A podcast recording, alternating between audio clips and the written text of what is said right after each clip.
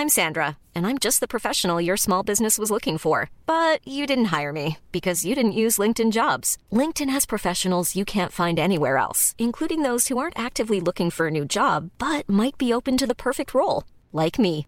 In a given month, over 70% of LinkedIn users don't visit other leading job sites. So if you're not looking on LinkedIn, you'll miss out on great candidates like Sandra. Start hiring professionals like a professional. Post your free job on linkedin.com/people today. Hey, I'm Ryan Reynolds. At Mint Mobile, we like to do the opposite of what Big Wireless does. They charge you a lot, we charge you a little. So naturally, when they announced they'd be raising their prices due to inflation, we decided to deflate our prices due to not hating you. That's right. We're cutting the price of Mint Unlimited from $30 a month to just $15 a month. Give it a try at mintmobile.com slash switch. $45 upfront for three months plus taxes and fees. Promo rate for new customers for limited time. Unlimited more than 40 gigabytes per month. Slows. Full terms at mintmobile.com.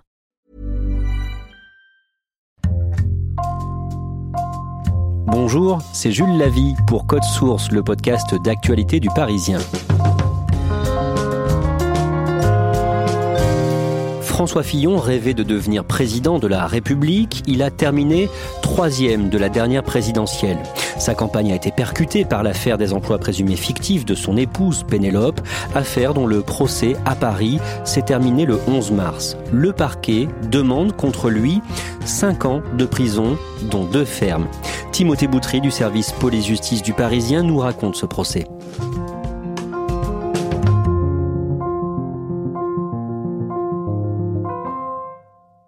Timothée Boutry, cette affaire commence le 25 janvier 2017 par un article du Canard enchaîné intitulé Pour Fillon, Pénélope est un bon filon. Que dit cet article? Cet article révèle que François Fillon a employé pendant de nombreuses années son épouse Pénélope comme assistante parlementaire. Et c'est déjà c'est une information puisqu'en fait euh, quasiment personne n'était au courant de cette embauche et on explique qu'elle a été euh, grassement rémunérée pendant plusieurs années pour un travail que l'hebdomadaire estime déjà fictif. Le lendemain, vous vous euh, rendez sur place pour le Parisien à Sablé-sur-Sarthe. Qu'est-ce que vous constatez? Bah moi, comme bon nombre de mes confrères, on, on va sur place pour essayer de, de vérifier, euh, de mettre en perspective cet article et essayer de trouver des témoins qui peuvent dire bah non non, mais attendez, bien sûr tout le monde le savait, elle faisait ci, elle faisait ça pour son mari, on est tous au courant, ou alors au contraire, bah non, on l'apprend. Et c'est vrai que la tonalité générale, c'était la stupéfaction en fait. Euh, on est vraiment au cœur de la Fionie, il était maire de Sablé-sur-Sarthe, euh, et très peu de gens étaient au courant que son épouse avait été son assistante parlementaire. Vraiment très peu de gens, même des élus des gens qui lui sont pas naturellement hostiles. Donc il y a vraiment une grande surprise. Timothée Boutry, trois ans plus tard, vous couvrez donc ce procès, procès qui s'ouvre le lundi 24 février devant le tribunal correctionnel de Paris dans le 17e arrondissement.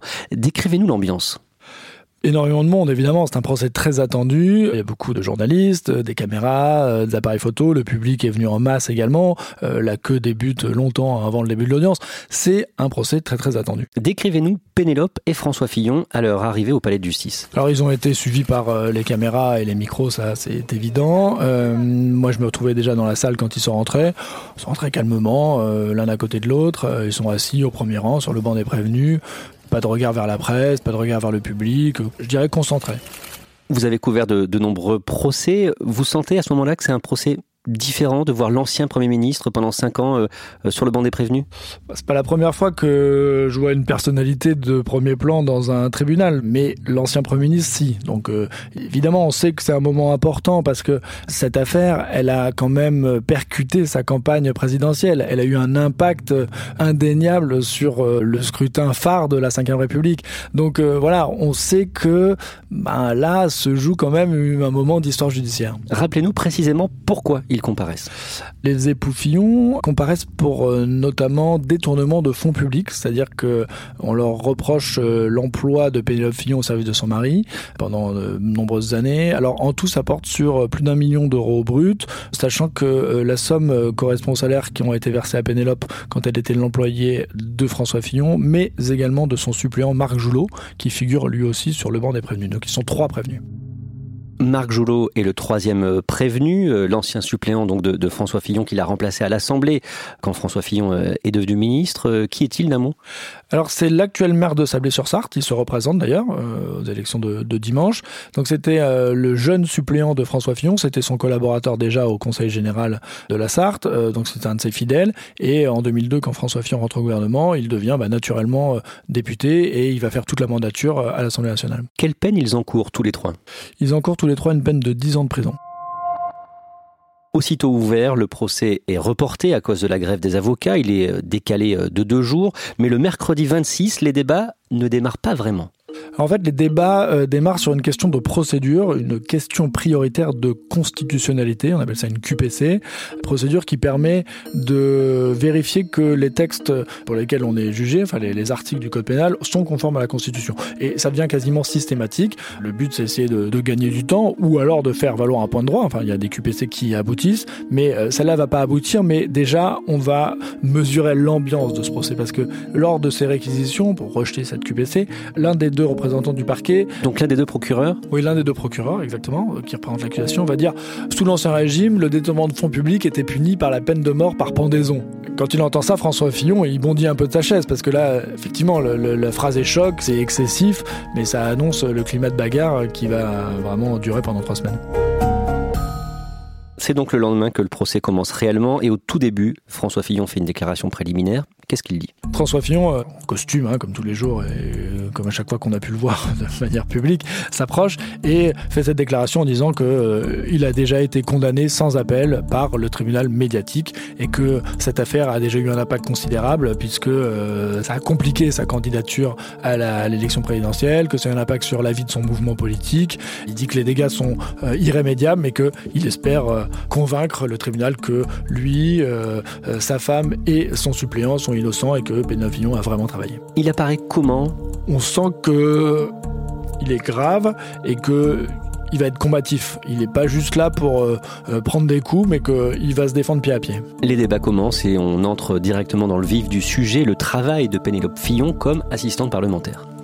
C'est le cœur de ce dossier en fait. Euh, c'est euh, l'emploi de Pénélope au service de son mari puis de, son suppléant euh, d'assistante parlementaire. Est-ce qu'elle a vraiment travaillé? Qu'a-t-elle fait? Et voilà les débats. Tout de suite, dès cette première journée, on est vraiment dans ce qui constitue le cœur de cette affaire. Qu'est-ce qu'elle dit de son travail? Alors Pénélope Fillon, explique qu'elle avait plusieurs missions, notamment euh, la gestion du courrier qui arrivait au domicile du couple euh, à Solem dans la Sarthe, euh, qu'elle avait une mission de représentation pour son mari, qu'elle allait à certains événements locaux où, lui ne pouvait pas se rendre, une mission de, de contact en fait, de ressenti de la population, c'est ça qu'ils vont expliquer, qu'elle connaissait la population, les gens lui parlaient, venaient lui parler, donc elle pouvait faire remonter ça à son mari. Également un travail de rédaction de mémos et de fiches pour des discours, de revues de presse et également de relecture des discours de son mari. Elle est mise en difficulté. En fait, elle est plus mise en difficulté sur le fond que sur la forme. Pénélope Fillon s'exprime avec un léger accent britannique, évidemment, elle est galloise, elle parle très bien français. Elle a plutôt une voix douce, euh, elle s'exprime euh, de manière assez claire, euh, les réponses sont pas très longues.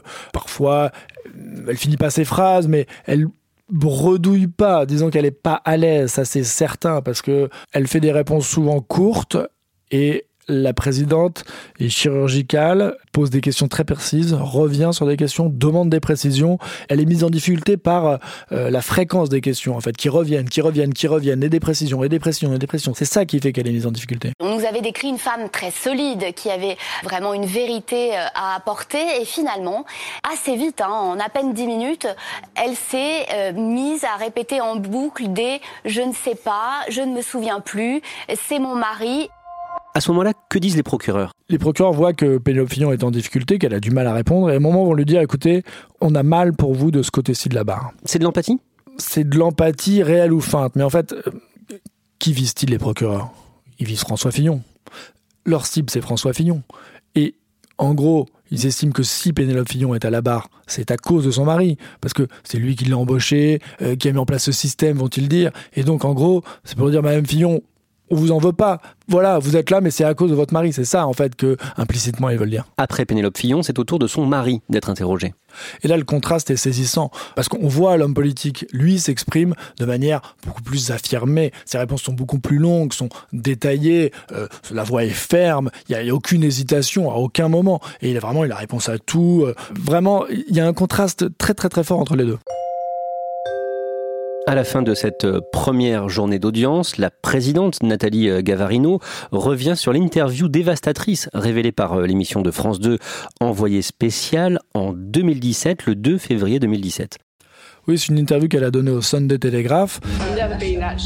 Je n'ai jamais été son assistante ou quoi que ce soit de ce genre.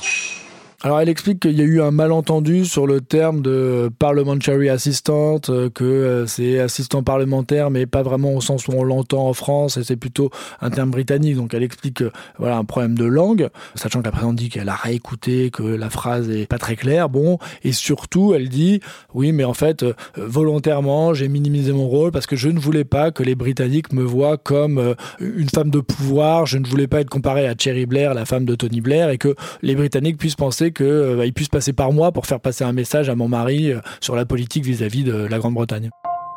Les Fillon avaient fourni de nombreux documents euh, au tribunal, documents qui sont examinés le lundi 2 mars. Les époux Fillon, et notamment François Fillon, vont dénoncer l'instruction. C'est-à-dire que l'instruction était à charge. À un moment, François Fillon a dit ça restera dans les annales comme un exemple de dysfonctionnement judiciaire. Donc il pense que les juges d'instruction ont enquêté uniquement à charge, à charge, à charge, à charge. Mais dans le cadre de l'instruction, la défense de François Fillon a versé euh, de nombreux documents, euh, des témoignages, des mails, et, là, il y a toute une journée pendant laquelle on va étudier ces, ces fameux documents. Ce qui est avéré, c'est que l'instruction a été menée très rapidement? Oui, l'instruction a été rapide, ça c'est certain. Le contexte l'imposait, l'élection à venir. Plus tard, le parquet dira de toute façon, euh, on savait que quel que soit le choix qui allait être fait, il allait être critiqué. Si on ouvre une information judiciaire, on va dire ah oui, mais alors euh, vous intervenez sur le cours d'élection. Et si on ne nous ouvre pas, on va dire ah bah oui, mais le parquet est aux ordres et il laisse faire. Donc euh, c'était un peu euh, dans une situation compliquée, quoi. Et donc les documents fournis par les Fillons sont examinés. Oui, ils sont examinés de manière très précise. La présidente, à chaque fois, va dire Vous dites que vous traitez le courrier, mais concrètement, ça veut dire quoi? Mais vous avez donné des instructions, mais quoi comme instruction? Enfin là, quand même, c'est très général, mais qu'est-ce que vous avez apporté vraiment sur, sur ça? Vous dites que vous avez reçu du monde, mais vous pouvez donner des noms. Vous répondez euh, pour un dîner, mais quel est le lien avec votre travail d'assistante parlementaire? Donc vraiment, systématiquement, la présidente revient, revient. À un moment, elle lui dit, mais j'ai du mal à cerner votre travail. C'est difficile pour Pénélope Fillon parce que on sent que face à elle, on a un tribunal qui, bah, qui cherche, quoi, qui veut vraiment concrètement savoir pourquoi elle a perçu tout cet argent public comme assistante parlementaire. Le mercredi 4 mars, justement, les salaires perçus euh, par euh, Pénélope Fillon euh, sont abordés, salaires perçus entre 2002 et 2007, au moment où elle est censée travailler pour le suppléant de son mari Marc Joulot. Pourquoi c'est important? C'est important parce qu'en fait, elle, va être extrêmement bien payée, 3900 euros net, et en fait, ça engloutit 80% de l'enveloppe budgétaire de Marc Joulot, enfin l'enveloppe qu'il lui a louée pour euh, l'emploi de ses collaborateurs, quatre fois plus que euh, tous les autres collaborateurs de Marc Joulot. Le, taux horaire, c'est plus de 40 euros de l'heure, ce qui est euh, vraiment considérable. Que dit Marc Joulot? En gros, Marc Joulot explique qu'il n'a pas vraiment eu le choix dans son assistante et qu'en fait, c'était une décision d'équipe. François Fillon, lui, Marc Joulot suppléant et Pénélope Fillon.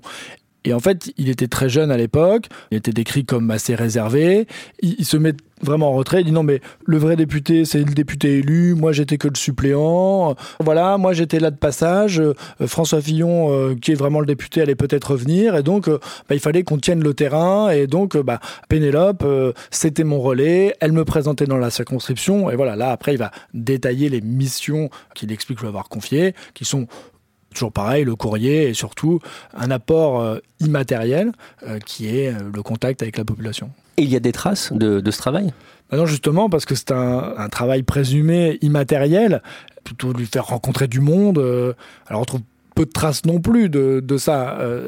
vraiment, cette période d'emploi de Pénélope Fillon est celle qui a vraiment laissé le moins moins de traces. Le jeudi 5 mars, la défense des Fillon provoque la surprise. La suite du procès des époux Fillon et ces nouvelles preuves, en tout cas présentées comme telles par leurs avocats, qui viendraient démontrer, selon eux, le travail effectif de Pénélope Fillon en tant qu'assistante parlementaire de son mari.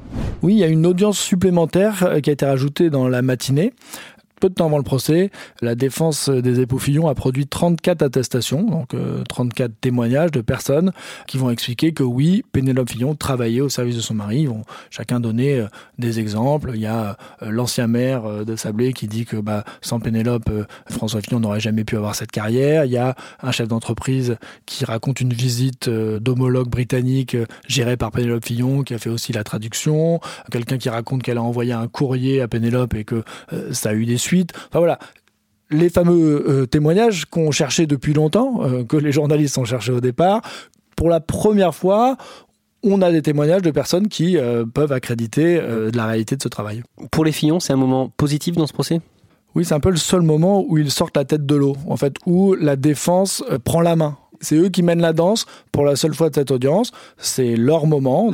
L'avocat qui va soumettre toutes ces questions s'appelle euh, Joris Monin Flogerc, c'est le collaborateur d'Antonin Lévy, l'avocat de François Fillon, et il les reprend un par un. Euh, il est assez didactique. à chaque fois, il pose la question Madame Fillon, est-ce que ça correspond à votre travail? Oui, oui, oui, oui. Madame Fillon, est-ce que ça correspond à votre travail? Oui, oui. Alors évidemment, c'est une stratégie de défense, bien sûr, mais c'est bien fait. Après, difficile de dire si ça va peser. La présidente a eu cette euh, formule le tribunal prend le dossier tel qu'il est, avec ce qu'il y a dedans et ce qu'il n'y a pas.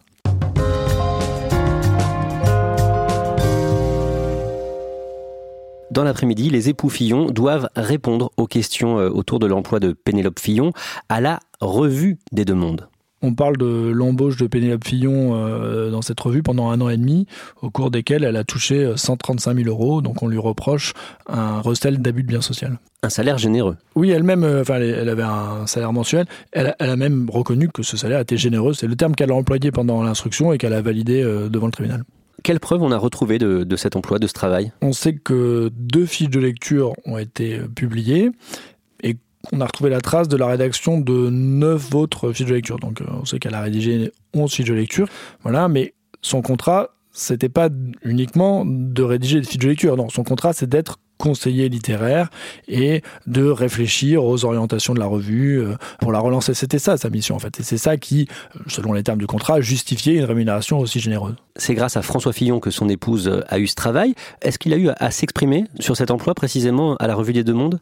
Oui, François Fillon euh, a dû s'expliquer puisqu'il est poursuivi dans ce volet pour euh, complicité d'abus de biens social, complice par instigation. Voilà, on lui reproche d'être euh, à la manœuvre de cette embauche présumée fictive. Donc évidemment, et lui, en gros, va expliquer que rapidement son épouse a plus beaucoup de travail.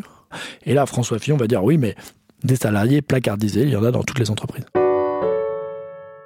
la défense des, Fillons euh, dans cette partie euh, du procès avait déjà été mise à mal par euh, le témoignage de l'ancien directeur de la revue en personne. Marc Ladret de la Charrière, qui est un proche de François Fillon, qui est le propriétaire de, la revue, qui c'est lui qui a embauché directement Pénélope Fillon.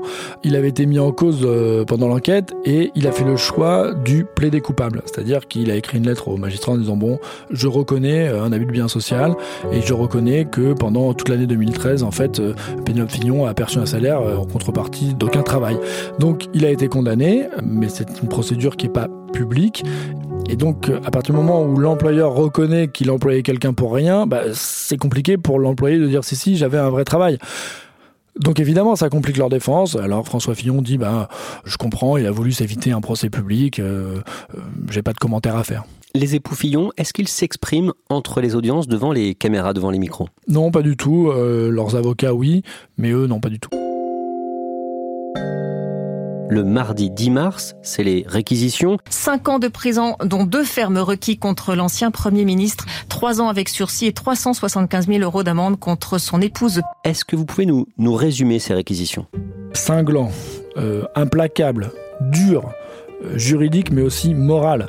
Une charge de 4 heures, les procureurs sont deux, ils ont pris la parole successivement, et au-delà des faits sur lesquels ils sont revenus, ils ont des propos très durs à l'encontre de François Fillon en disant qu'il avait abîmé le pacte républicain, euh, que c'était pas digne de quelqu'un qui prétendait à la magistrature suprême. Ils ont fustigé son cynisme, parce qu'ils ont ressorti des, certains de ses discours, ils disaient qu'il fallait vraiment faire attention aux deniers publics. Ils, ils, lui ont remis ça en lui disant voilà, vous, regardez ce dont vous êtes accusé. Ça a été euh, extrêmement violent, vraiment très très violent. Le parquet financier a démontré depuis le début qu'ils allaient avoir cette approche extrêmement ferme. Il y a une approche qui est d'ailleurs plus de principe que de droit et qui à nouveau fait abstraction du dossier pour tenter, je pense, de faire passer un message plus politique que juridique.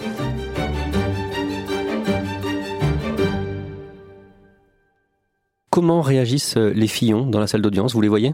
Oui, euh, comme tout au long du procès, François Fillon est impassible, il regarde parfois en l'air, en tout cas il a pas une seule fois regardé euh, les procureurs. À aucun moment il a tourné la tête, mais ni lui, ni son épouse, ni Marc Joulot. Le regard fixe devant pas un regard pour le parquet. Le lendemain, la parole est à la défense. Que dit l'avocat de Pénélope Fillon d'abord? Alors Pierre Cornu-Gentil sera surtout convaincant quand il va expliquer l'impact euh, que cette affaire a eu sur la personnalité de Pénélope Fillon. Il va dire, vous l'avez euh, présenté comme une femme idiote, euh, vous avez contesté ses diplômes, vous en faites une fan fictive. Donc il veut un peu restaurer l'honneur de sa cliente. Et il va dire que, ben, à un moment donné, elle est devenue un peu parano. Elle lui a dit ça et que elle a l'impression que tout le monde l'épie et surtout qu'elle a commencé à détester son prénom parce que voilà, c'est devenu le Penelope Gate. Il dit Penelope Gate, ça veut dire Penelope coupable. Et voilà, pour ma cliente, elle me l'a dit. J'ai eu du mal avec mon prénom. Quels sont les mots de la défense de François Fillon?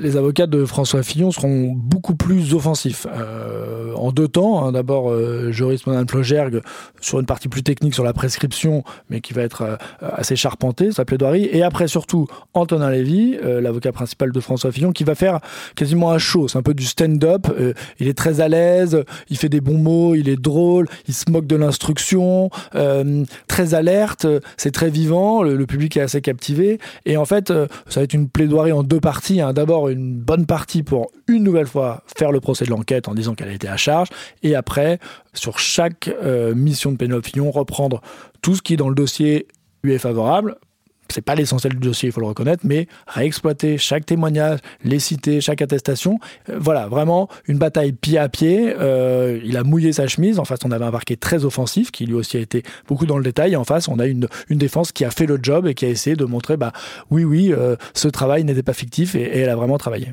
Pénélope et François Fillon ainsi que Marc Joulot sont présumés innocents. Le jugement a été mis en délibéré au 29 juin.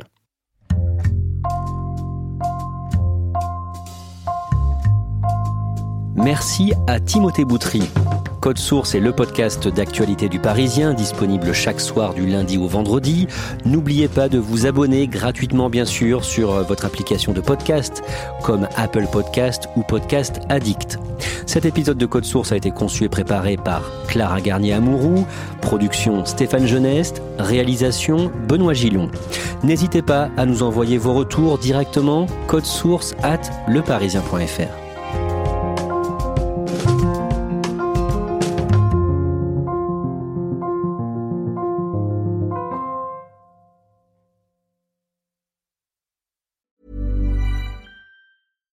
deserves the best, and there's no better place to shop for Mother's Day than Whole Foods Market. They're your destination for unbeatable savings, from premium gifts to show-stopping flowers and irresistible desserts. Start by saving 33% with Prime on all body care and candles. Then get a 15-stem bunch of tulips for just $9.99 each with Prime. Round out Mom's menu with festive rosé, irresistible berry chantilly cake, and more special treats. Come celebrate Mother's Day at Whole Foods Market. When you make decisions for your company, you look for the no-brainers. And if you have a lot of mailing to do, stamps.com is the ultimate no-brainer. It streamlines your processes to make your business more efficient, which makes you less busy. Mail checks, invoices, legal documents, and everything you need to keep your business running with stamps.com. Seamlessly connect with every major marketplace and shopping cart. Schedule package pickups and see your cheapest and fastest shipping options from different carriers. With rates up to 89% off USPS and UPS rates. And with the Stamps.com mobile app, you can take care of mailing and shipping wherever you are. Make the same no brainer decision as over 1 million other businesses with Stamps.com. Sign up with Code Program for a four week trial, plus free postage and a free digital scale. No long term commitments or contracts. That's stamps.com. Code Program.